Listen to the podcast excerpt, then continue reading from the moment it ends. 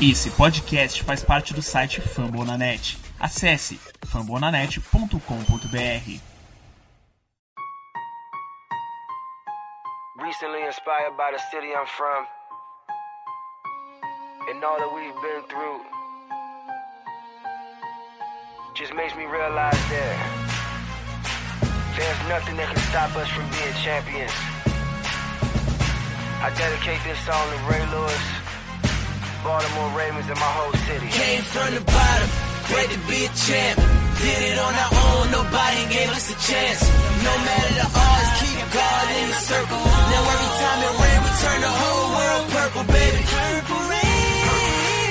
Estamos começando mais um episódio da Casa do Corvo e parece que dessa vez vai, hein? Parece que dessa vez o milagre da transformação é real. Será? Será? Eu sou Cleverton Linhares e estou aqui com Giba Pérez. Giba, boa tarde. Bom dia, boa tarde, boa noite para todo mundo que está ouvindo. Sempre um prazer fazer parte desse podcast, principalmente depois de mais uma vitória, ótima terceira consecutiva. A situação tá um pouco preocupante, mas a gente fica esperançoso, né? Vamos nessa. É a terceira vitória consecutiva pro lado, terceira vitória consecutiva pro outro. Daqui a pouco a gente vai falar. A AFC Norte tá pegando fogo. João Gabriel Gelli, boa tarde para você também, meu querido. Bom dia, boa tarde, boa noite para todo mundo ouvindo.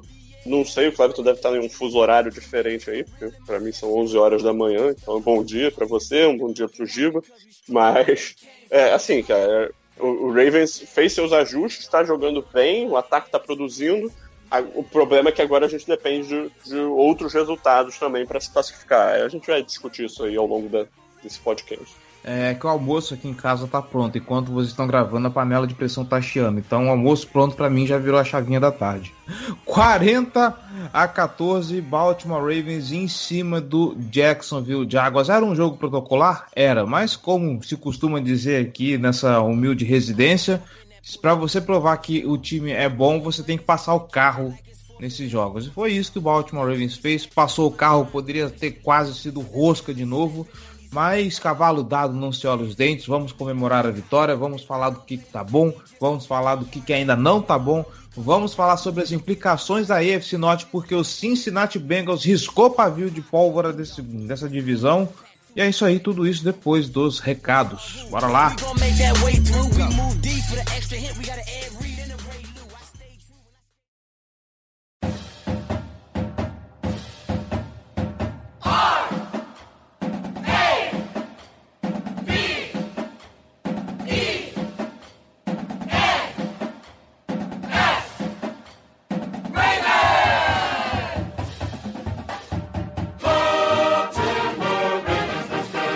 Recado rápido, galera. Sim, um recado só.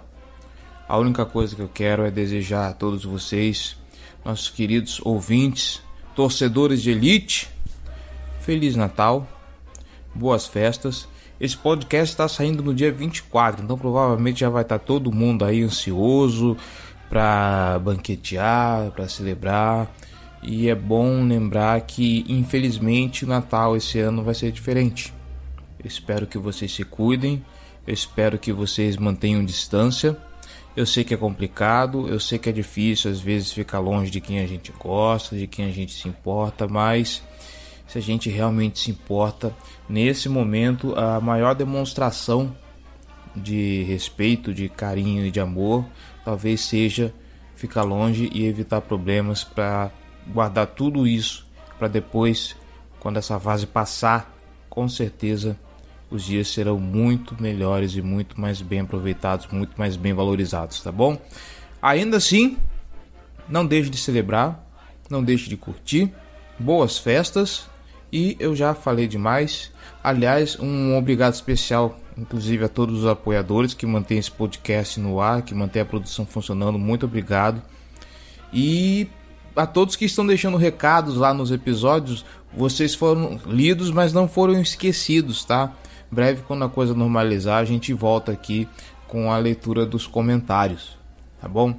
A coisa tá corrida, é por isso que a gente tem picotado um programa, tira o bloco de perguntas, os recados tá difícil da gente ler, mas em breve a Casa do Corvo também volta à normalidade, tá bom? Já falei demais, Um abraço para todos vocês, boas festas e bora pro programa.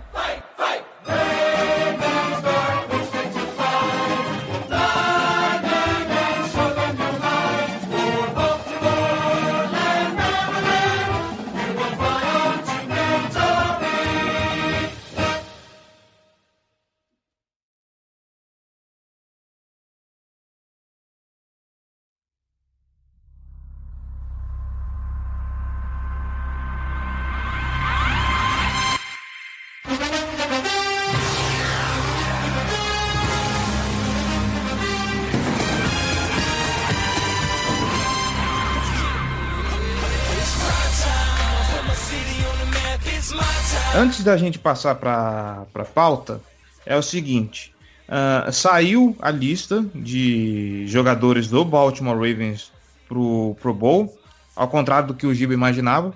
E temos aqui um, uns nomes bem curiosos, né? Vamos começar uh, pelo nosso o, o, nosso incontestável long snapper, o Morgan Cox, é um cara que a gente nunca teceu críticas a ele aqui nesse podcast. Acho um episódio que a gente falou mal do Morgan Cox nesse podcast. Quero ver. Acho um episódio que falamos bem dele. Também. É, tem isso também, né? Mas, enfim. Uh, Marlon Humphrey também foi selecionado.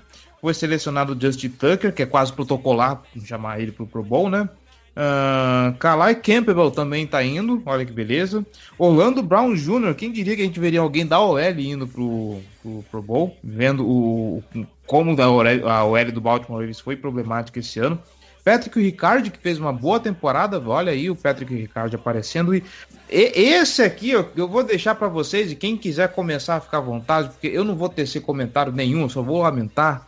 Matthew Judon tá indo pro, Pro Bowl. Vai lá, quem quer começar? Cara, é, é inexplicável, cara. Sim, de verdade. O, o Judo não, não tá fazendo uma temporada boa, falhando na cobertura, não gera pressão, tá um ano abaixo.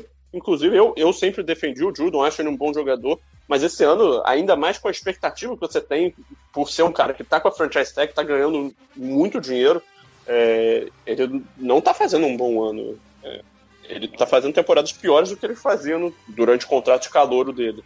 Então, assim, certamente, eu não consigo, não tenho um nome aqui de cabeça nesse momento, mas certamente existiu alguém melhor do que ele para botar na lista, eu não, não, não vi a lista completa. Mas, assim, não, não dá, não dá. Né? O Judo não, não, tem condições de ser um jogador de Pro Bowl nessa temporada. É, eu diria que o, o, o Judo não é nem sequer o melhor outside linebacker do Baltimore Ravens. Imagina da, da, da conferência. Se eu fosse votar outside linebacker do Baltimore Ravens que deveriam ir pro Bowl nesse momento, eu votaria o Balser e o à frente dele. É, acho que não faz o menor sentido. E assim, não é o caso do Campbell, por exemplo. O Campbell faz uma coisa maravilhosa para ser escolhido pro Bowl, mas ele tem um nome, ele é o cara que ele acaba sendo escolhido por causa disso. Ele é votado por causa disso. Não é o caso do Judo. O Judo não tem o um nome Matt Judo. Ele é o Matt Judo. Ah, é bom, ok. Um cara famosaço que entra pelo nome. Não é o caso, assim. É totalmente inexplicável, não faz o menor sentido o Judo tá lá. É, assim, ele não era nem um dos mais votados entre o público, ou seja, ele entrou por causa do voto de treinador e de jogador. Ele deve ser um parça maneiro pra caralho, assim, porque jogar mesmo e se destacar, de fato, ele, não ele faz é o menor sentido. Paga Taco Bell pra galera, É, porque de fato ele, em campo ele não mostrou nada demais para ser chamado pro Bowl. É, tirando, e aí, o, o, como eu falei, o Caleb Campbell, eu acho que ele entrou mais pelo que de fato pela temporada. A temporada não é ruim, ele faz uma temporada ok, mas acho que entrou mais pelo nome mesmo do que de fato pelo desempenho que ele tá tendo no Baltimore. Ele perdeu alguns jogos da temporada.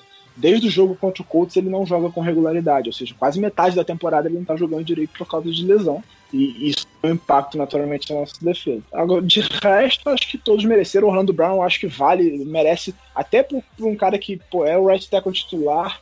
Ele foi pro bowler como right tackle quando ele teve que se adaptar e mudar de lado e tá jogando bem como left tackle. Então ele merece justamente por causa disso. Eu acho muito justa essa indicação do Orlando Brown. É até triste, de certa forma, que o, que o Orlando Brown faça uma temporada tão boa, porque cada vez mais é, fica provável que a gente vai perder ele daqui a né, porque a próxima temporada seja a última dele no, no Ravens, porque né, já, a gente já tem uma folha salarial bem comprometida.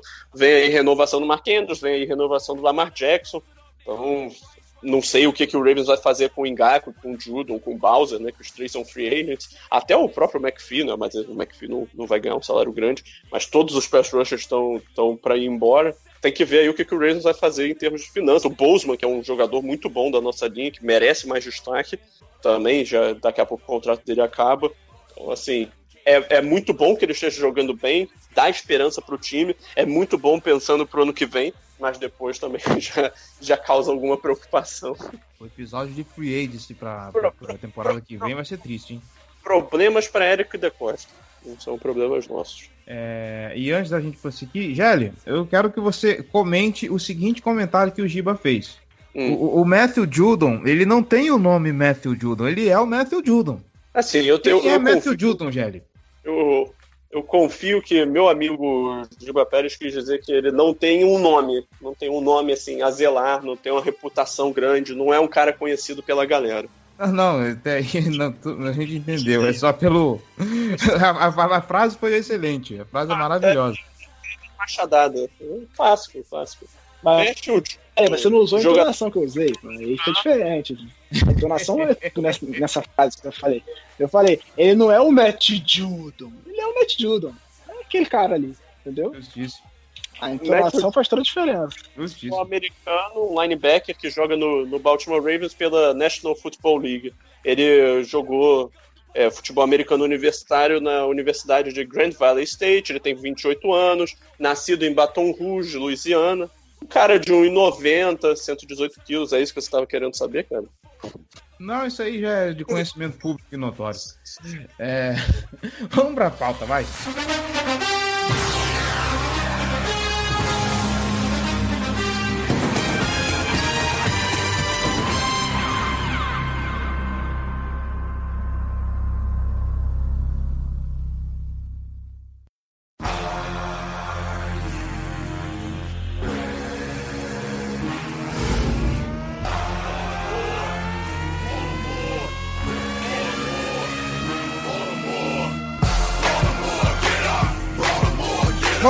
Senhores, a gente pode olhar para esse jogo do Jacksonville Jaguars com a perspectiva de dois jogos atrás, que é quando começou essa sequência de vitórias, e verificar alguns ajustes. Já foi falado de que o Greg Roman está mais criativo, parece que o ataque agora ele está dando ali sinais de recuperação. Esse jogo a gente já viu um ataque nota 10 e acho que a primeira coisa que eu quero destacar, o Giba, é que em muito tempo não via isso, de que o jogo do Baltimore Ravens está limpo.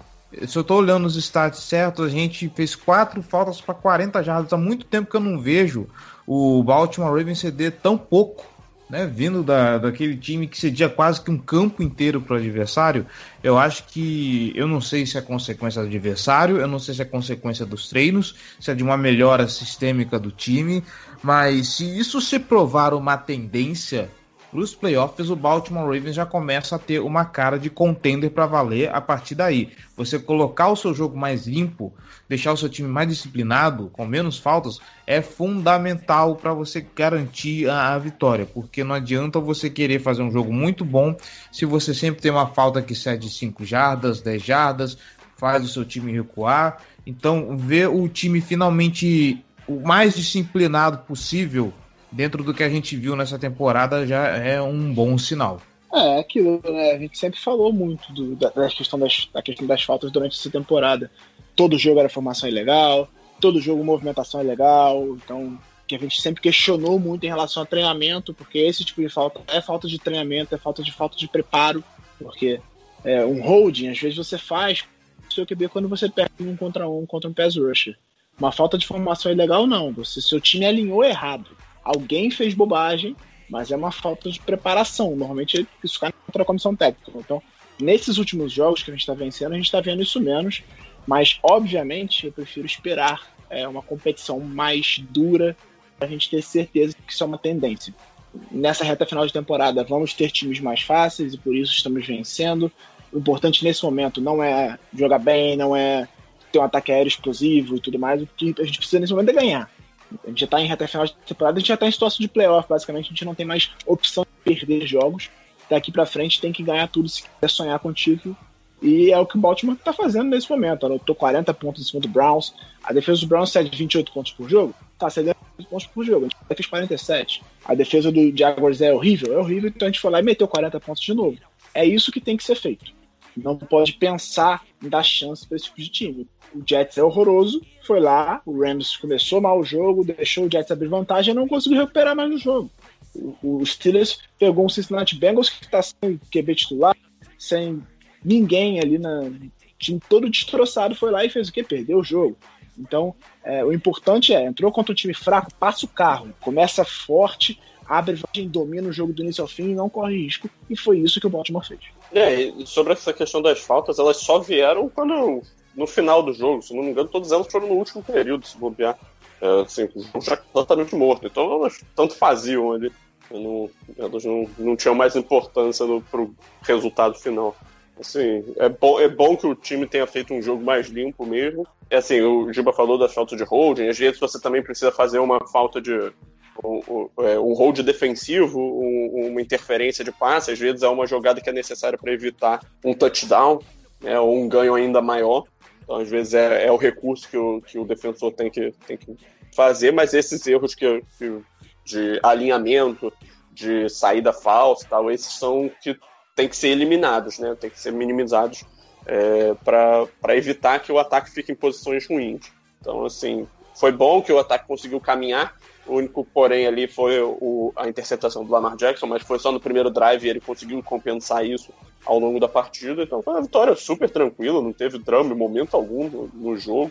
Alguns poderiam até dizer que o Lamar foi um visionário ao lançar a interceptação, né? Que virou um, um safety logo depois. E aí o jogo já, já praticamente morreu no drive seguinte. Então, assim.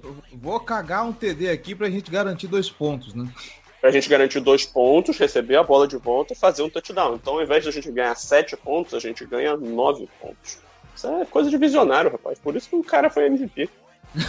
tá certo. É, já que falamos do menino Lamar Jackson, 17 de 22 para 243 jardas, 3 touchdowns e a gente viu umas big plays muito interessantes. Algo que precisa pontuar, óbvio, é que a linha ofensiva esse jogo parece que ajudou bastante. Não sei se a gente está conseguindo ver mais, uma linha mais consolidada. É porque é complicado, né? A gente está falando de Jacksonville Jaguars, time que estava com uma vitória até agora, então qualquer parâmetro fica enviesado por causa disso. Mas quando você dá tempo pro Lamar Jackson trabalhar, a gente vê que, óbvio, ainda tem seus erros. Uh, o Giba falou que ia, que ia verificar aquela, aquela interceptação no Alto 22. Daqui a pouco eu quero ouvir a, a opinião dele a respeito para ver se realmente rolou isso. Mas apesar de o. É o que eu falei, o Lamar ele precisa ser às vezes um, um, pouco mais conservador, porque muitas vezes ele quer ser o herói e acaba fazendo cagada. Aquele drive, por exemplo, do da interceptação, era um drive que estava correndo tranquilo, passes curtos, as corridas encaixando. De repente ele quis lançar uma big play, estava com uma marcação meio complicada, foi interceptado. Ok, talvez ele tenha sido um visionário, tudo bem. Ok, sei lá, vocês querem pensar, pensem o que quiser. Mas ainda assim, agora eu jogo para você, Gelli. Quando a coisa funciona, quando o Lamar finalmente tem proteção, a gente vê que ele não é aquela pipoca que nós víamos em alguns outros jogos. E sim, esse cara realmente ele tem a cabeça de um, um quarterback de verdade, um franchise QB, é um cara que pode conduzir campanhas vitoriosas e pode dar capacidade do Baltimore Ravens sim de vencer jogos. Ah, cara, assim, capacidade do Ravens de vencer jogos, acho que nunca esteve sob questionamento, né? Porra, o que o cara mais fez até agora nas três temporadas dele na NFL foi vencer. É, mas então, oito, né? Oito jogos em três temporadas. Isso é coisa de número, é um número de elite. Muitos quarterbacks são melhores do que ele e não conseguem fazer isso. Melhores que ele como passadores. O grande trunfo dele é justamente a capacidade de, né, de variar o jogo. É, mais é, com, com as corridas. Acho que o, o Jaguars fez um bom trabalho de, de conter as corridas dele, sobretudo no primeiro tempo, mas o, o Lamar conseguiu compensar, fez até touchdown correndo no, no, no, segundo. É um jogo que a defesa do, do, do Jaguars não tinha muito a oferecer. É, o ataque do Ravens conseguiu fluir muito bem, sobretudo com, com os passes mais curtos, como você bem falou, e o jogo terrestre, eles não tinham uma resposta para o nosso ataque terrestre.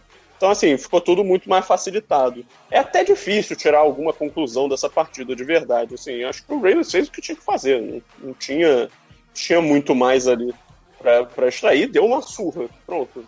Quando você enfrenta um adversário ruim, você tem que dar uma surra. Foi isso que o, que o Ravens foi lá e fez. O Lamar Jackson conseguiu os números dele, quase 250 jardas passando, saiu do jogo na metade do, do, do, do último período ainda. Então, assim, tem, tem muita coisa para se extrair de conclusões dessa partida, não. É, o que eu, o que eu curti em relação ao, ao Lamar, principalmente passando a bola, é ver ele tentando mais passes em profundidade. Pelo menos eu tenho essa impressão. Eu não tenho dado assim, estatística de que de fato ele está tentando, mas eu tenho a impressão de que ele está tentando mais passes em profundidade. O Roman está chamando passe em profundidade até para ele ele precisa disso. A gente falou isso já aqui algumas vezes, que ele precisa arriscar mais esse tipo de passe para ele começar a ganhar ritmo. A gente viu isso durante o jogo. Se você o Cleberton falou em interceptação, a interceptação eu tenho eu tenho a impressão, não cheguei a ver o Alto 22, porque só sai de manhã cedo na, na terça-feira, né? né? Apareceu agora. Eu olhei ontem. Tô com ela aqui na minha frente. Tô vendo a jogada agora, inclusive. é, não, exatamente. Eu olhei, eu olhei ontem e não, não tinha ainda. Normalmente sai terça de manhã, então eu não cheguei a ver hoje, porque eu já tava resolvendo o negócio do vídeo. Mas a impressão que eu tenho é de que o Lamar hesitou um pouco na hora de fazer o passe, porque o Hollywood tava, ele tava com separação. Só que como, como o corner conseguiu recuperar e cortar a linha de passe. E isso acontece com certa frequência. A gente vê isso acontecendo com certa frequência nos jogos do Lamar hesitar, esperar um segundo a mais e acabar perdendo a janela de passe por causa disso. Não sei se é falta de confiança nele, em si mesmo como passador ou no, no próprio wide receiver, mas isso acontece com certa frequência. Mas no final do jogo, o problema do, do Lamar como passador. Desculpa te cortar, Giba. Mas é justamente essa questão de hesitação, de não lançar com antecipação. Esse é o grande problema dele. Ele tem que ver o recebedor livre para lançar. Ele não consegue visualizar que o, o recebedor vai ficar livre. Então, não, não ele consegue fazer isso, obviamente. Ele é um quarterback de bom nível, sabe fazer leituras, mas ele não consegue fazer isso com consistência. Então ele não chega ao próximo nível. Ele é suficiente nessa, nessa habilidade, mas não é um cara que consegue dar o próximo passo na evolução dele. Eu diria que a evolução do Lamar passa por muito disso, de conseguir lançar com antecipação e por conseguir melhorar a precisão dele nesses passos mais para as laterais. É, essa jogada, inclusive, foi uma rota que eu, eu acabei de ver, tá? O, o, a, o ângulo do, dos treinadores, né? Ao 22. É, o, o Marquise Brown ele, ele atravessa a formação no, no motion, ele nem chega a se firmar e já sai fazendo uma rota post. Então a rota post é a rota que você vai, vai reto e quebra para o meio, em profundidade, né? ainda seguindo na direção da, da end zone. Ela chama post porque você vai na direção do, dos postes do, do field goal. É, né, os posts são as traves, né? E aí ele, ele tava fazendo essa rota, ele chegou, na hora que o, que o Hollywood faz a quebra, ele, ele consegue alguma separação, o passe do Lamar não, não é profundo o suficiente, ele ficou um pouco curto, deu tempo pro, pro safety, né, o Josh Jones, cortar a, a, linha de passe. Então a bola ficou flutuando um pouco mais do que devia, devia ter um pouco mais de velocidade, um pouco mais de profundidade, para ter mais chance, ou na pior das hipóteses, ser apenas um passe incompleto. Né? Mas eu acho que o Lamar conseguiu compensar tudo isso. Ele conseguiu fazer bons passes, alguns passes de profundidade. Teve um pro próprio Hollywood, teve um pro, pro Mark Andrews, que foi uma bola um pouco mais contestada, uma boa jogada do Andrews também.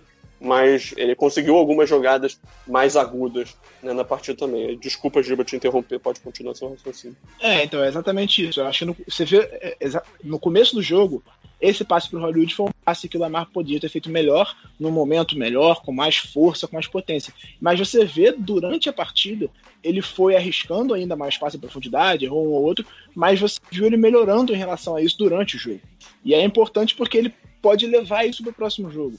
Ele precisa estar tá em ritmo, ele precisa estar tá tentando, arriscando para entender aonde ele precisa melhorar. É isso que eu falo desde o começo da temporada. Lamar, a evolução do Lamar como passador passa por ele arriscar mais passes. Ele precisa fazer isso para também desenvolver como passador. E aí, depois de começar mal e errar esse passe, ele fez um excelente, como o Jerry falou, um excelente passe para Hollywood na lateral do campo, um passe lindo no final do jogo. Esse passe para o Andrews foi legal. Passe, até o passe para o Gus foi um pouco de, dessa questão de lançar com antecipação, porque o Gus fez uma, fez uma, uma running back, tem um nome a rota que, que, o, que o Gus fez, que é uma rota de running back em profundidade, o, o J.K. Dobbins abriu, o Andrews parou no meio e depois ele foi para lateral e ele estava livre. E o Gus passou por trás da marcação e apareceu em profundidade. Era um passe em termos de jardas melhor. E o Lamar lançou com antecipação no ponto futuro para o Gus receber a bola. Um excelente passe, uma boa leitura do Lamar. O ponto é, ele precisa ser consistente nisso, e é o que o Jerry falou e eu concordo plenamente. Ele faz isso em vários momentos, só que ele não faz isso com consistência, ele desperdiça outras boas oportunidades. Em relação ao Lamar, eu acho que o importante era essa evolução. A gente precisa ver ele fazendo isso mais. Provavelmente porque passa por aquilo que a gente já bateu na tecla várias vezes. O Lamar parece que não se sente confiante ainda com o, o corpo de recebedores que tem, né? Esse jogo era um jogo mais fácil, então o Greg Roman podia chamar, o Lamar podia arriscar.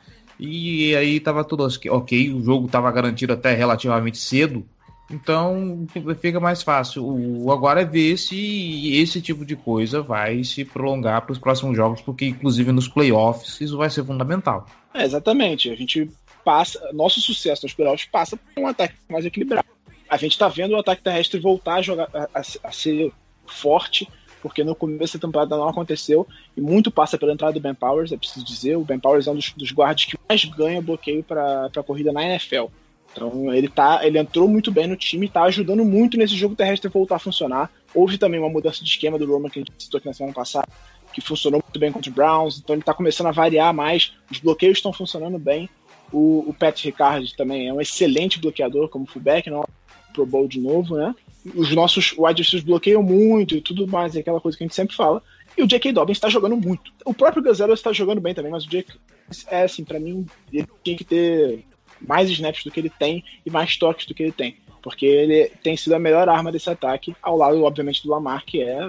O Lamar é, é arco e flecha nesse ataque. Ele, ele passa e ele corre demais, ele consegue ser uma arma, ele é um playmaker, é o playmaker desse ataque, o ataque. E a gente não conseguiria, esse time seria 3-13, alguma coisa assim. Então, acho que muito passa por ter esse equilíbrio a gente está vendo o ataque terrestre melhorar e a gente sempre falou desde o começo da temporada, desde a temporada passada.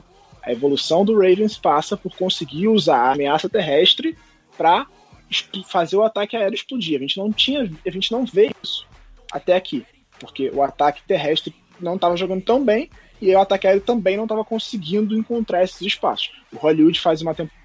Eu até citar isso. A gente fala que o Hollywood faz uma temporada horrível. De fato, muitos drops, ele perderam algumas oportunidades, mas estatisticamente era melhor que a temporada passada. Ele tem mais jardas por recepção, ele tem mais jardas totais, ele só não tem mais touchdowns. Mas estatisticamente essa temporada tá até melhor do que a, do que a temporada passada. Então eu passa por isso. A gente precisa que o Lamar esteja mais à vontade e aparece, aparentemente, é, é, volta naquela questão da competição nesse momento, são times mais fracos, mas ele tá aparentemente mais confortável nesse momento da temporada. Para mim, o Ravens, nesse momento, tá jogando o melhor futebol americano da temporada. A gente pegou o time lá, lá no começo do ano e não jogou tão bem quanto está jogando agora. É, e o Brown, o jogo do Browns, inclusive, foi fundamental para isso. Quanto ao, aos running backs, você falou do Gazado, do Jake Dobbins aparecer mais. Para esse jogo, foi o cara que teve mais snaps entre os running backs, né? Ele teve 30, ele teve é, 50%. Ele frequência. Só que agora, assim, ele e o Gus Edwards já está estabelecido que, é ele, que são eles que estão dividindo a, a, as carregadas. Óbvio, quando o Lamar Jackson não aparece também para fazer as gracinhas dele. Inclusive, o Mark Ingram nem foi ativado, né? Ele ficou inativo mesmo estando saudável para a partida, que é um sinal de que, assim, a, a, o período do, do Ingram com, com o Ravens está chegando ao fim, né? Acredito que ele vai ser realmente cortado nessa próxima é, intertemporada.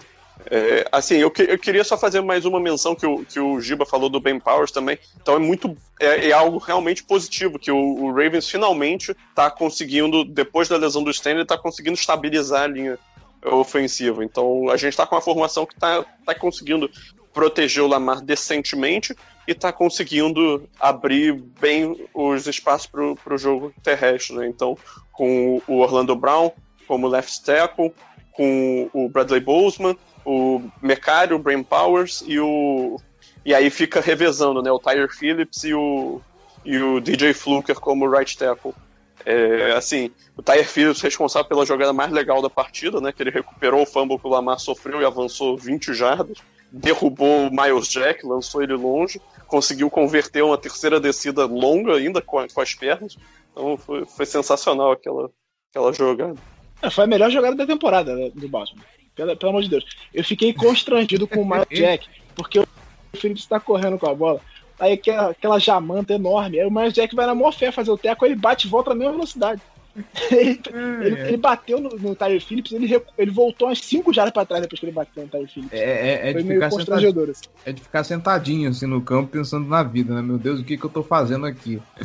Ah, é. Pior que você falou de diamante, eu acho que eu não vejo, é, eu não vejo uma jogada de, de, de, de OL de, dessa forma desde justamente deve ter esse episódio aí do New England Patriots. Eu não lembro de, de, desse intervalo de lá e aqui alguma outra jogada desse tipo. Parabéns, Tyler Phillips. Pra mim já é titular absoluto só por causa dessa jogada. Ele se machucou ainda no fim da jogada, né? ainda teve isso, né? É, foi suspeita de concussão, mas ele voltou depois.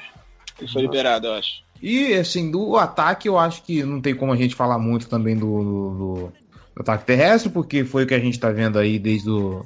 Já faz alguns jogos, é o mote desse time. Talvez fique aqui a menção honrosa também, que eu vou me bater se eu não lembrar disso, do que o Giba finalmente acertou a bold que ele tá tentando cravar aí já faz muito tempo. Finalmente, Des Bright debutou nesse jogo, uma jogada muito bonita, inclusive, diga-se de passagem. Mais bonito ainda foi a comemoração e ele indo para sideline falar com o Harbaugh, e o Harbaugh naquela demonstração todo ursinho carinhoso com ele, de afeto, de pô, confiava em você, é isso mesmo. Que bom que o Dez Bryant está sendo envolvido mais no jogo, é uma arma mais, se esse ataque engrenar e ter um cara como o Dez Bryant participando das jogadas, acrescentando um, um fator a mais de ameaça, o que a gente sempre fica falando de um ataque imprevisível e versátil começa a se desenhar para a próxima temporada. Você que é o dono da Bold aí, Giba, comente a jogada. É, sim, o que mais me, me agrada em relação ao 10 é o comprometimento dele com o time, é impressionante. No começo do jogo, já teve um passe do Lamar para o Hollywood, em que o Hollywood ganhou umas 10 jardas a mais por causa de um excelente bloqueio do Des Bryant. Ele, ele, basicamente ocupou dois defensores no bloqueio dele, porque ele jogou um defensor em cima do outro. Comprometimento dele com o time. Ele fez a rota, ele era a terceira leitura do Lamar na jogada. A primeira leitura era o, era o Andrew, se eu não me engano, a segunda era o Hollywood. O Lamar ficou um pouco com o Hollywood, e no começo da rota ganhou a marcação e poderia ter sido passe ali. Só que o Lamar estava olhando para outro lado, ele não viu o Dess na esquerda. E aí quando o Lamar sente a pressão chegando e não vê Andrews e Hollywood livres, ele escapa do pocket e o Dess ajusta a rota para dar a oportunidade do Lamar fazer o passe em movimento. Então, o comprometimento do Dess com o time é muito legal. Eu acho que pode ajudar demais. Ele é um cara que pode ter uma liderança importante, ajudar a desenvolver os outros wide receivers. Ele é um tipo de alvo que também a gente não tem tanto. A gente tem o Boykin, mas o Boykin é pouco utilizado. O Dess também foi muito pouco utilizado, ele teve só um ou dois targets, se eu não me engano, no jogo. Então, eu acho que o 10 é um acréscimo para esse ataque. Não acho que o time vai utilizar muito ele, porque o time não sabe utilizar os wide receivers que tem, mas é uma liderança importante, é um cara que pode ajudar, principalmente a trazer um pouco de maturidade para esse corpo que é muito jovem. É, e você falou até de liderança, falou do, do é, com, com o Des Bryant, também teve um momento que o, que o J.K. Dobbins vai até o Harbaugh, agradece pela confiança, Harbaugh fala que tudo aquilo era por causa do coração do, do Dobbins, que é o cara que joga com da, da alma pelo time e tal. Então, assim, é, assim, são pontos que você vê as lideranças do, do Ravens. É, é um jogo legal até para você mencionar isso, porque tiveram esses dois momentos do Harbaugh. Tem o, o, o quando o Tyler Huntley entra no jogo a, e a, todo mundo na, na lateral pilhadíssimo com as jogadas que ele faz, por aquela corrida que ele vai. O Lamar ficou mais pilhado com as jogadas do, do Huntley do que com as próprias jogadas. Isso é marca de, de um líder excepcional. Então, assim, é, é, legal você ter esse tipo de presença no seu vestiário, esse tipo de, de gente que pode trazer um impacto positivo, é, unir o time, né? No, não necessariamente é um impacto tático, é, mas é um impacto psicológico, né? Que te ajuda a tentar vencer uma situação adversa, que de alguma forma é o que o Ravens passou já, tanto com os casos de Covid, com a sequência negativa de resultados, e agora, né, tentando é, conseguir uma vaga nos playoffs. E é, é, legal ver como é que o Lamar ele é muito família, né? Porque no próprio jogo contra o Browns, quando o, o Tucker finalmente consegue o, o field goal da vitória, e você tá vendo o Lamar pilhadaço, que ele quer abraçar todo mundo, ele sabe, ele não tá cabendo em si de, de felicidade com a vitória, cara é muito bom ver que assim, esse espírito do, do Lamar de, e querer abraçar todo mundo e, e, e vamos para frente, vamos vencer os jogos. Inclusive, acho que é no próprio jogo do contra o Browns, contra o Browns, não sei, não, agora não vou lembrar qual jogo que foi, que tava para entrar o, o, Special Teams numa quarta descida e ele manda a galera ficar no banco que não, pera, eu vou garantir isso aqui, fica aí, fica aí, fica aí que é comigo. E ele vai lá e ele consegue a quarta descida, cara. Não vou lembrar qual jogo que foi agora. Ele faz, Foi ele contra, fez foi contra o Cowboys. Foi contra o Cowboys, Contra né? o Cowboys. E, foi a mesma coisa contra o Seahawks no, no ano passado também. Sim, e, e eu acho fenomenal, cara. não tem medo essas quatro descidas. Assim. Ele tem, ele tem uma- um tipo de liderança diferente, né? Aquela, aquela liderança da experiência, mas ele é a liderança técnica e a liderança de anímica mesmo, de ser o cara que empolga, que, tá, que não tem medo, que vai pra cima. Uma coisa a gente não pode falar do Lamar. O Lamar não é um cara que fica sem confiança. Ele às vezes erra por excesso de confiança até. Mas é, o, o ponto é mais essa, essa- esses ajustes finos que ele precisa fazer mesmo.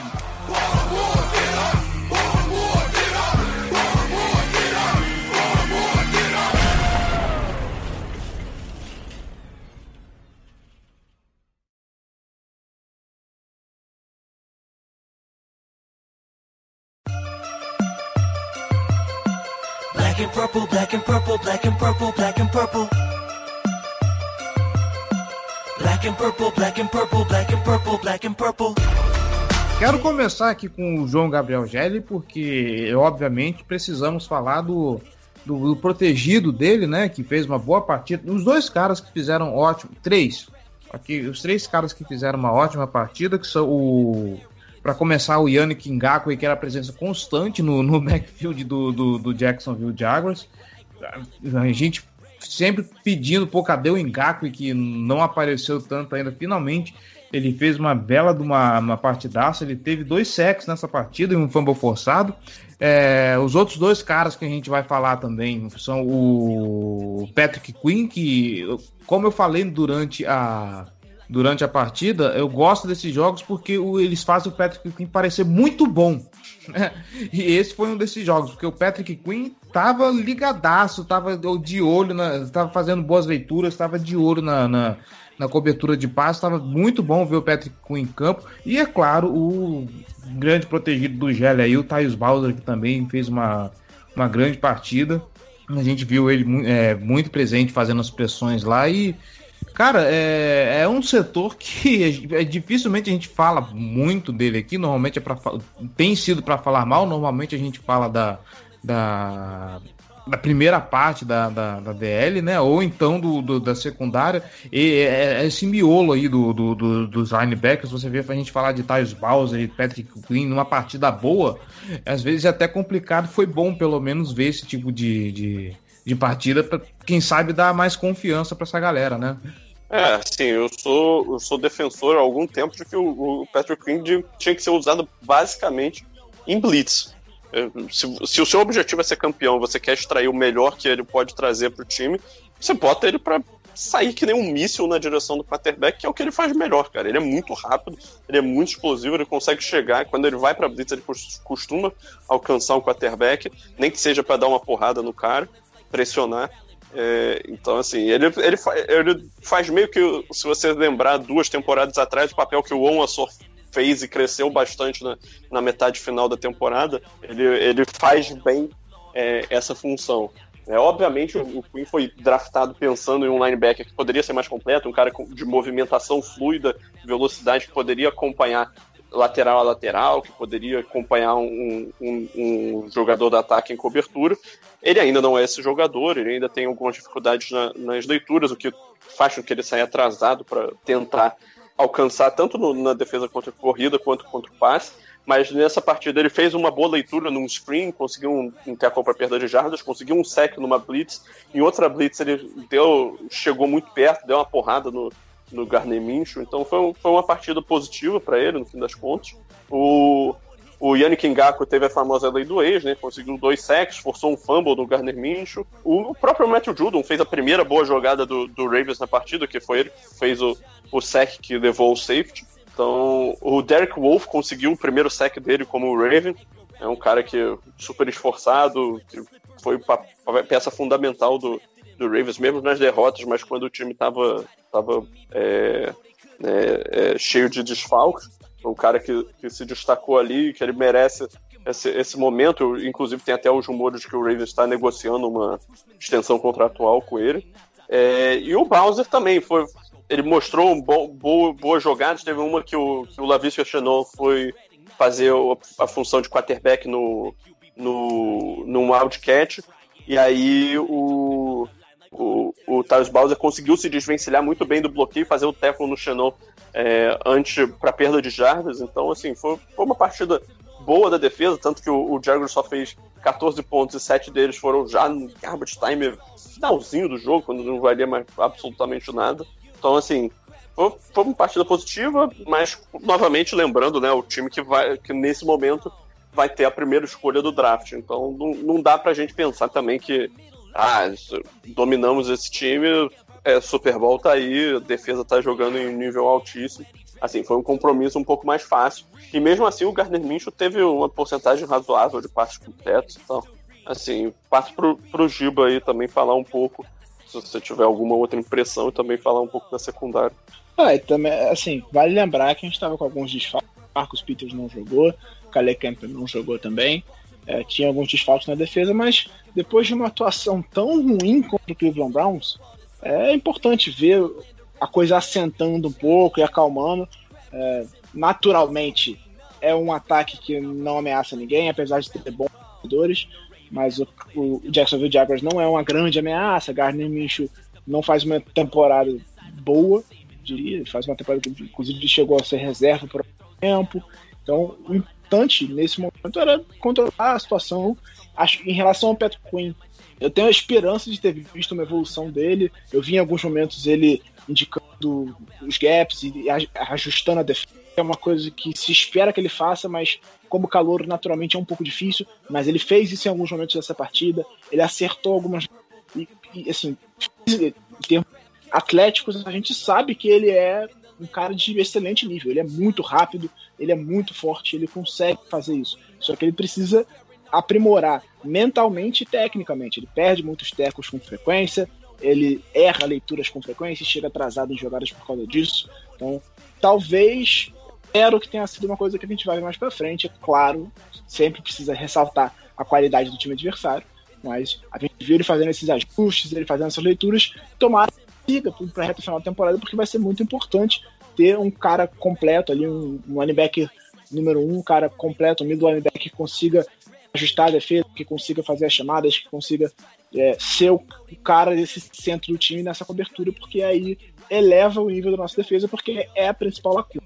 O Anthony Everett não fez um jogo ruim, ele teve que jogar como titular, porque a gente tem 838 desfalques na secundária, na posição de cornerback. O Peters não estava ativo pelo jogo, é, a gente tem. Antes da partida tinha quatro cornerbacks na injury reserve, agora tem cinco, porque o Devontae Harris entrou também. Então, trocentos desfalques no setor. O Marlon Humphrey tá fazendo a segunda parte de temporada ali, bem mais ou menos. Ele força bastante fumble, mas ele deixando desejar na cobertura em alguns momentos. Ele chegou até o jogo contra o Cowboys sem ceder nenhum touchdown, mas depois disso ele já tem cometeu alguns erros desde então. Eu espero que o Humphrey vai voltar a jogar bem, principalmente depois que a defesa toda estiver recuperada. Acho que isso influencia demais nele, ele ter que segurar a marcação por mais tempo, é, ele ter menos ajuda ali, a DL pressiona menos, o Peters estava fora do jogo, então atrapalha um pouco mais, mas eu acho que o Humphrey, com todo mundo recuperado, ele vai voltar a jogar no nível que ele estava jogando no começo do ano. Considerando que era um adversário mais fraco, acho natural também que você não force alguns jogadores, como o Marcus Peters e o Calais Campbell, que estavam recuperando de lesão, e toda semana eles entravam na, no relatório de lesionados e limitar os snaps e não conseguir ficar o jogo inteiro. Então você aproveita um jogo desse para tirar esses caras e falar, pô, beleza, não vou forçar eles aqui porque não tem necessidade, como ficou provado que não tinha, né? É, de é, acordo, Derek sim. Derek Wolf eu acho que tem que renovar mesmo. Tá fazendo, tá jogando muito bem. Aí, claro, a gente nunca pode contar com a saúde dele, mas ele tá jogando bem. Então, tá jogando bem, tá saudável. Então não tem por que você não renovar com ele. Mais um é, excelente é, jogo é, dele. Tá, a gente não pode é contar com a saúde. A gente não pode contar com a saúde de um bocado de gente e, por incrível que pareça, o Ravens está aí, né? Derek Wolf, Jimmy Smith, apesar que não teve Jimmy Smith nesse jogo, né? Necessariamente, mas... Também. Foi mais um desfalque, que também por conta de lesão. Alguma, uma das 38 lesões diferentes que ele sofreu esse ano. Sem exagero nenhum, cara. Se pegar o relatório de lesionados do Ravens do, da semana 1 até agora, na semana 15, você vai ver pelo menos 5 lesões. sem exagero. Não, não estou exagerando. Ele teve lesão de Aquiles, ele teve lesão de ombro, ele teve lesão de quadril, ele teve lesão em todas as partes do corpo possíveis e imagináveis. Ele teve lesão nessa temporada. Então, é inacreditável. O Jimmy Smith precisa de fato de uma benzedeira, alguma coisa assim. Mas eu espero de fato que essa defesa consiga recuperar o nível do começo da temporada quando todo mundo estiver saudável, coisa que não aconteceu ainda, não acontece há bastante tempo, diga-se de passagem. Assim,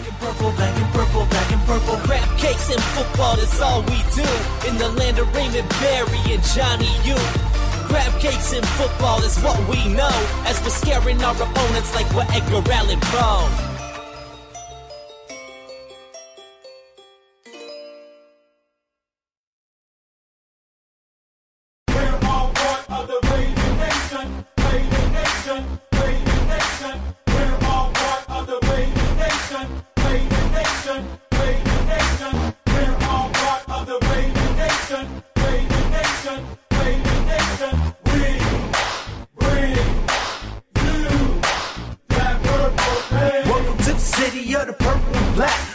Vamos lá. A gente tá gravando pós Monday Night Football, né? No, na- no dia seguinte. E o Cincinnati Bengals, meus amigos, cometeu o crime. O crime nesse jogo. E muito me surpreende, como falou o pessoal do, do Day BR lá no Twitter. É impressionante você ver que o Cincinnati Bengals conseguiu ganhar do Pittsburgh Steelers no psicológico. É impressionante isso. Foi 27 a. Não, 20 e. Maldito aplicativo da NFL que demora pra carregar. 17. Desculpa, cortou, cortou aqui. Ah, 27 a 27, isso. E, bom, a gente chega na última rodada, o Cleveland Browns que ganhou a sua partida, vai enfrenta, enfrenta o. Começa essa rodada enfrentando o New York Jets. Vamos lembrar os nossos compromissos. O Browns enfrenta o Jets, o Baltimore Ravens enfrenta o Giants e o Pittsburgh Steelers vai pegar o Indianapolis Colts. Implicações diretas nos playoffs da AFC. Há uma chance remota de. E, e aí, cara, se isso acontecer, assim, eu voto pelo Cleveland Browns ser considerado Joseph Klimber da NFL. Porque o time vindo com uma campanha positiva, jogando bem, com chance de fazer 11-5, e ainda assim existe uma remota possibilidade de que, mesmo com essa campanha, os Browns fiquem fora da temporada. Eu diria não tão remota, tá? Ela não, não é tão remoto, não é tão difícil o Browns ficar fora dos playoffs. Olha só, o Titans precisa ganhar um dos, dos últimos dois jogos, só um, não precisa ganhar os dois. O Baltimore precisa ganhar os últimos dois jogos, contra Giants e contra o Cincinnati Bengals. Também nada rapidinho, impossível, antes bem de você possível. prosseguir, antes de você prosseguir, só pontuando o calendário de Tennessee, tem um jogo contra Houston que já não tá disputando mais nada. É, tem um jogo contra Houston que tem uma das piores defesas contra o da NFL e não tá disputando mais nada. E tem um jogo contra o Packers que tem a jogo terrestre da NFL que tá disputando ainda, mas enfim, é um matchup favorável considerando quando, que você tem Derrick Henry no seu time. O Ravens venceu os dois jogos, Giants e Bengals. O Dolphins venceu os dois jogos. Pega agora o Raiders, que basicamente já viu a chance de playoff pro espaço, né? Precisa que Dolphins percam os dois jogos. Então o Raiders tá aí no, no limiar, tá sem o Derek Carr, não sei se ele vai conseguir voltar para esse jogo, mas ele saiu lesionado do último jogo. E na última semana pega o Bills, que possivelmente vai estar de folga. o, o Mariota entrou bem no lugar do carro. Então, Sim, o Mariota entrou bem, mas ainda assim. tem com expectativas que o ataque do Raiders pelo menos produza alguma coisa. E a defesa do Miami não tá tão bem, mas enfim, é um jogo difícil, mas eu acho que o mais difícil aí são, é o Miami ganhar os dois jogos. Mas considerando que ele pode pegar o Buffalo Bills na última semana já de folga, é possível que ganhe de Raiders e ganhe de Bills. E aí o Colts ganhar os dois jogos. Vai pegar os Steelers entregue e na última semana pega o Jaguars. Se isso acontecer, o Browns vai para a última rodada, considerando que ele ganha do Jets, né? Tem que considerar isso aqui. Ele vai para a última rodada jogando ou para ser campeão da UFC Norte ou para ficar fora dos playoffs. Realidade que, inclusive, o Baltimore Ravens enfrentou em 2018, né? Se eu não me engano.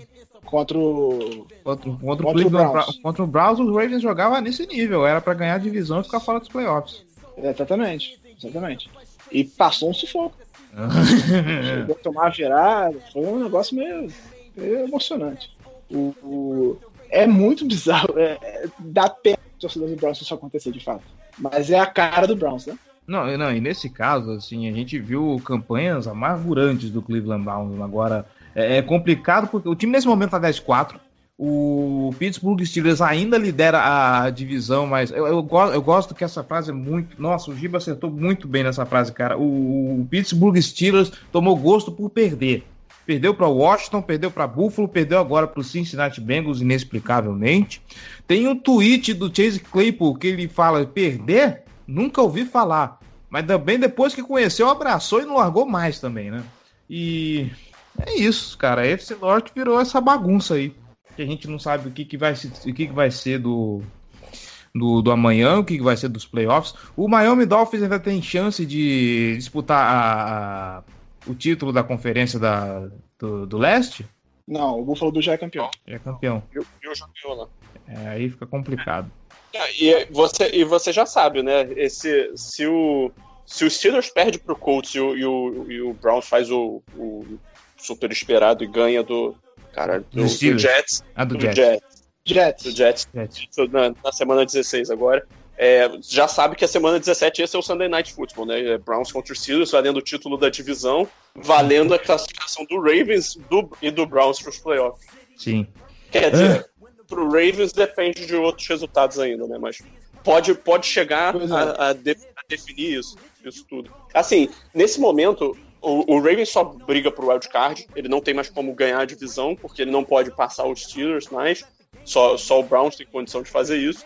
Então a briga do, do Ravens é contra a, o time que não for campeão da, da AFC Sul, que está entre Titans e Colts, o, o Browns, né, se, se ele ficar no, no, no wildcard, se o Browns não ganhar a divisão, e o, o Dolphins, que são os times que né, no momento são Colts, Browns e Dolphins que estão na frente. Se você olhar o calendário desses times, o, o Colts enfrenta Steelers e Jaguars. O Jaguars praticamente uma vitória certa, apesar do Colts ter começado a temporada perdendo o Jaguars, a única vitória do Jaguars na temporada, semana 1.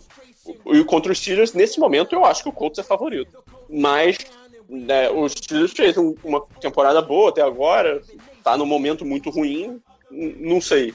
Vai que os Steelers conseguem se, se refazer. Não, não, não diria que é impossível os Steelers vencer essa partida, mas eu diria que o Colts é o favorito. O Dolphins enfrenta Raiders e Bills. O Raiders é um time que pode até vencer o Dolphins. Eu não, não acho que o Dolphins é um time que eu consigo esperar consistência semana sim, semana não. Não acho que é um time que, que tem um ataque super produtivo, ainda mais com Tua como comandante, mas tem uma ótima defesa. O Raiders é, é, o, é o contrário. Ele tem um ataque que consegue produzir, o, o John Gruden é um, é um, treinador ofensivo muito bom, merece créditos por isso, mas a defesa é muito ruim. Então é, é, um ataque, é um jogo de força contra força, fraqueza contra fraqueza. Pode ser um jogo interessante. Eu diria que a, a, a maior chance que a gente tem nesse momento, pensando tudo, é a maior chance que a gente tem para torcer por, por, um resultado é, a favor do Ravens seria torcer pelo Raiders na semana 16. O, o Dolphins enfrenta o Bills na semana 17. O problema é, o Bills pode já estar tá garantido com a Seed 2 nessa situação. Então, o Seed 2 seria o melhor time que não, não conseguiu uma folga na primeira rodada.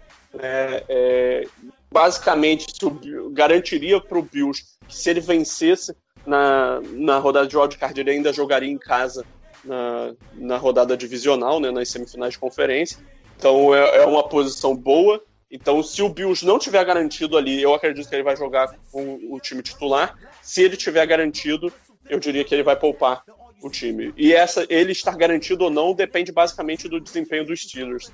Que, porque o, o, o Bills tem a vantagem do empate se, e os dois estão com a mesma estão com a mesma campanha agora, os dois estão 11-3. Então, se, se, o se o Steelers perde para o Colts na semana 16, o, o Steelers fica 11-4 se o Bills ganha na, na semana 16, é, que é contra o Patriots, ou Monday Night Football, ele fica com, com 12-3, e aí os Steelers não tem mais como passar o Bills, o Bills fica garantido como a seed 2, né, praticamente. Eu acho que o Titans ainda teria a chance de passar, mas aí é outra combinação também. E o Browns enfrenta Jets e Steelers, esse é o cenário que a gente já falou aqui. E aí a outra possibilidade para o Ravens chegar nos playoffs é, é, que ele precisa que o Titans perca as duas partidas. O Titans enfrenta o Packers nessa semana. É um jogo plausível. O Titans perdeu. Eu acho que assim, o Titans tá numa sequência que ele, nos últimos cinco jogos, ele tem média de mais de 37 pontos por partido, que é um número estrondoso, absurdo. E, e o Titans ainda tem a vantagem desse confronto de estilos, de que é, o ataque terrestre deles encaixa muito bem com a defesa terrestre péssima do Packers. mas o ataque do Packers também vai conseguir produzir contra a defesa do Titans, eu não tenho dúvida disso. Então é, é um jogo muito interessante, é um jogo bem legal de assistir, inclusive, vale a pena é, para quem quiser acompanhar. É, e na, na, última rodada o Titans enfrenta o Texans, né? Como vocês já tinham falado também. E, assim, o Texans não joga por mais nada, já está eliminado, só que o Texans não tem nada a ganhar também se ele, se ele perde, né? Porque a, a escolha de primeira rodada deles é do Dolphins já. É, então, ele ganhando perdendo, para eles é completamente indiferente. Então é um time que provavelmente vai jogar normalmente.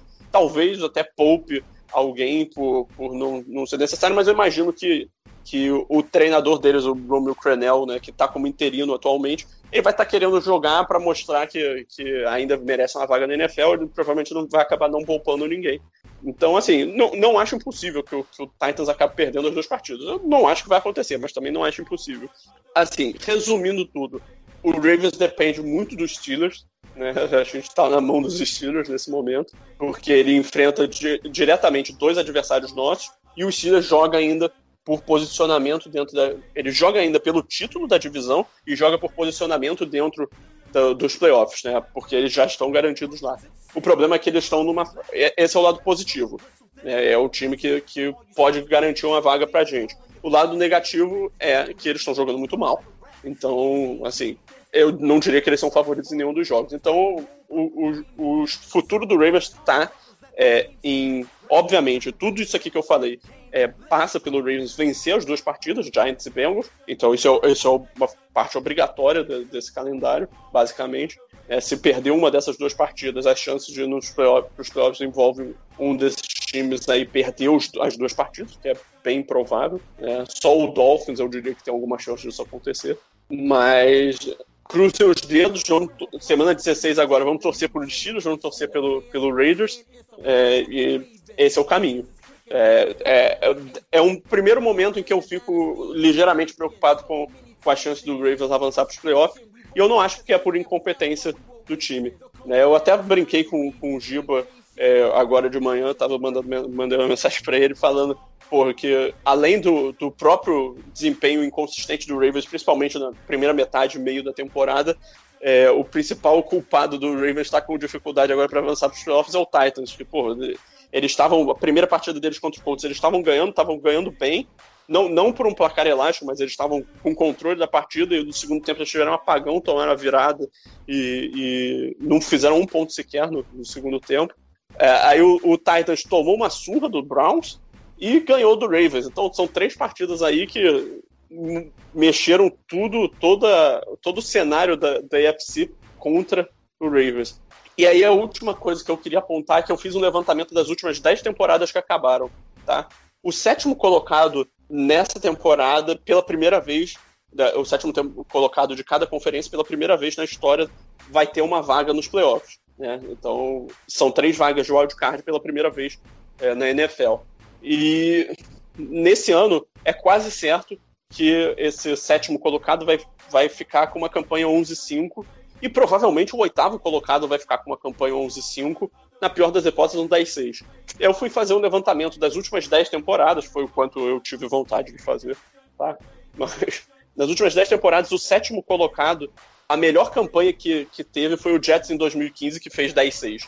Então é, uma, é um ano extremamente competitivo, extremamente fora da curva, com tanta concorrência por, essa última, por essas últimas vagas. É raríssimo, é um evento que assim, de geração em geração você vai ver acontecendo de 20 em 20 anos, de 15 em 15 anos, você vai ver isso acontecer, uma disputa tão, tão acirrada.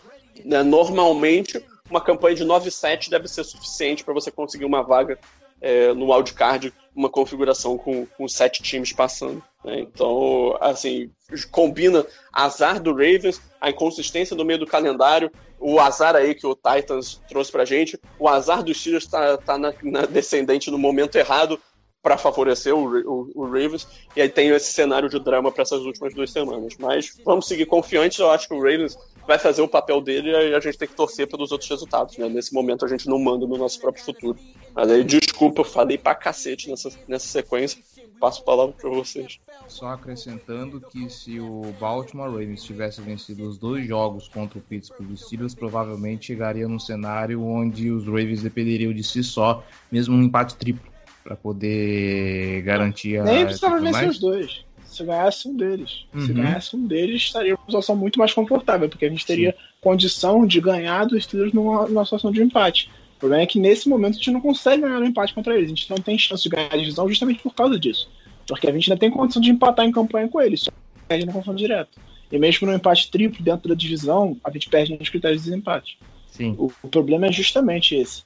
É, acho que tem muito de inconsistência do Ravens e, e, claro, tem muito do, do, do azar.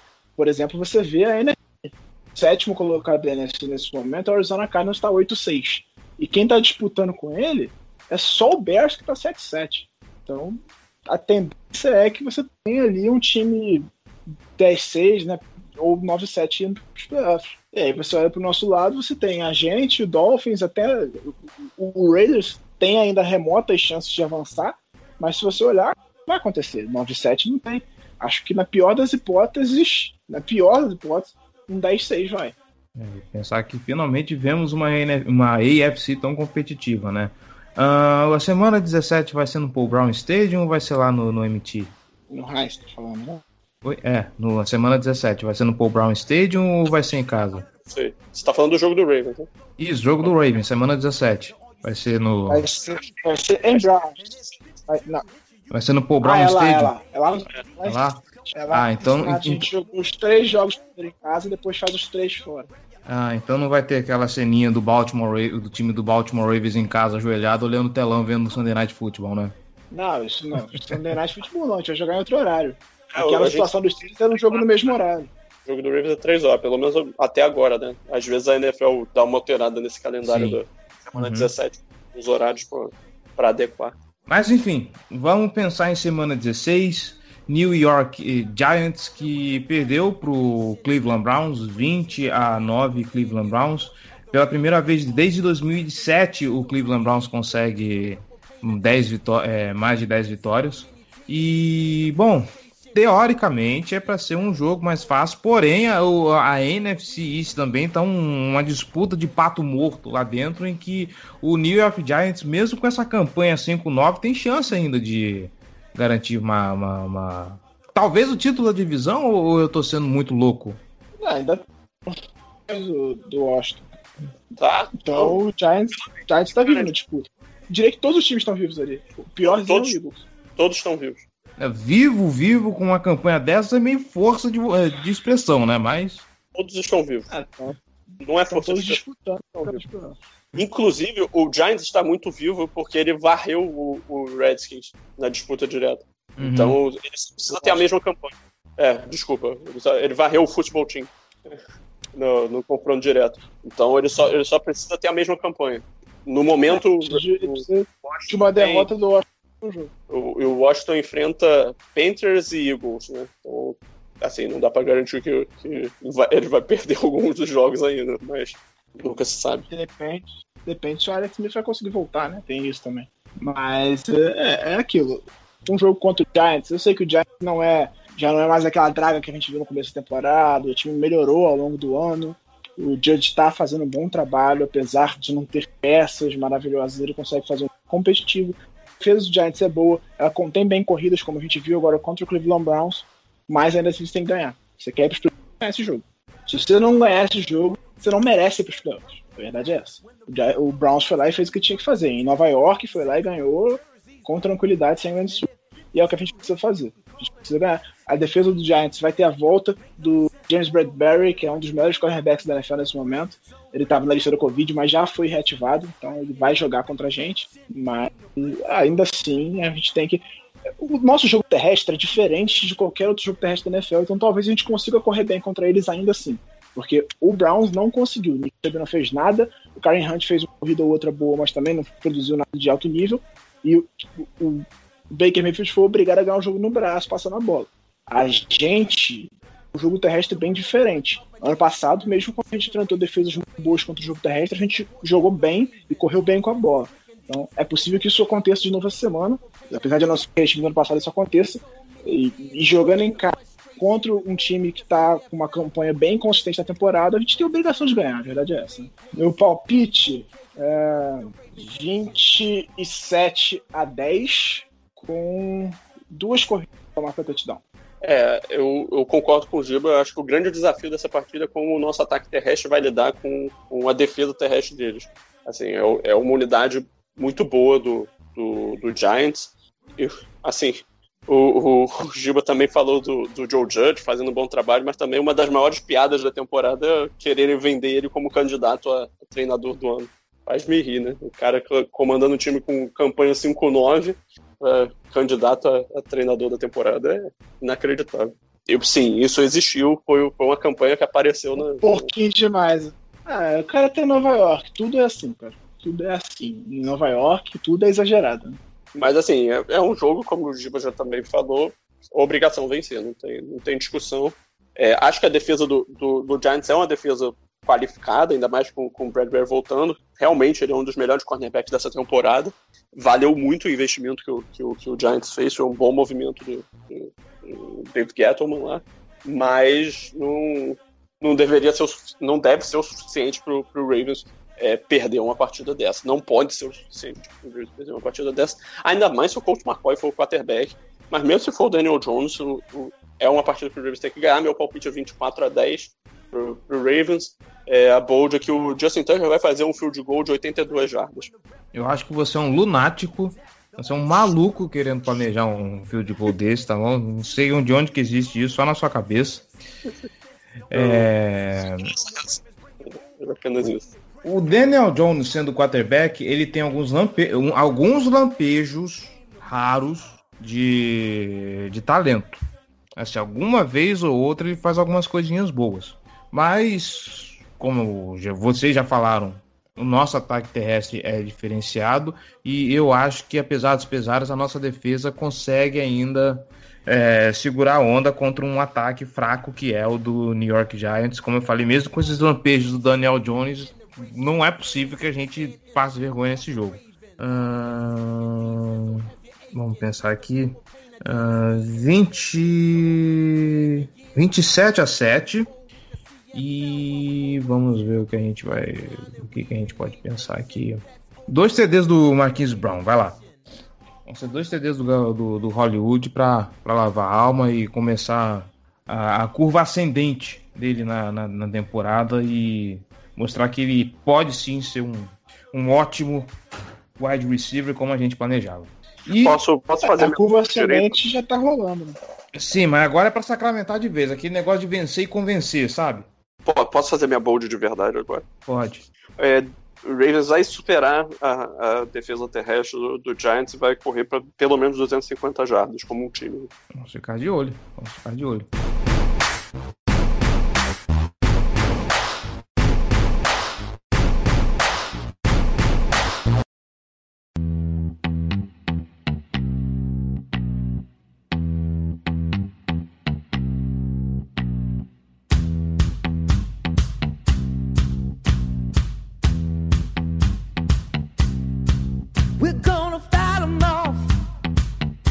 Nossa, gente, hoje falamos demais, hein? Brincadeira, bicho. É isso, gente. Ô, louquinho meu. Ô, louquinho meu. É isso, gente. A corrida pelos playoffs ainda não acabou. A gente vai lutar até a, a última rodada por, por essa vaga. As duas semanas seguintes prometem. A gente vai ficar com o coração na mão. E mas esperamos que tudo dê certo, que tudo se resolva e a gente consiga gravar podcast em janeiro, tá bom? Giba Pérez, João Gabriel Gelli, muitíssimo obrigado pela presença mais uma vez, muitíssimo obrigado pelos comentários, muitíssimo obrigado pela participação. Vocês moram no meu coração, vocês são os caras e, obviamente, não, a gente não pode esquecer o teu jabá, Giba. Vai lá, nosso youtuber. Opa, sempre um prazer estar aqui, aqui que me sinto em casa, né? Nossa, não é Casa do Corvo. É, vai lá, né, no YouTube, procura Giba Pérez no YouTube que você vai ver meu canal falando sobre a NFL de uma forma geral. Essa semana, como sempre, tem um resumão da semana, destacado pela vitória do nosso queridíssimo New York Jets, que venceu a primeira na temporada e surpreendeu todo mundo. E na quinta-feira, vídeo especial, eu vou defender os cinco principais candidatos a MVP. Eu vou dizer por que, que cada um deles pode ser eleito MVP na temporada.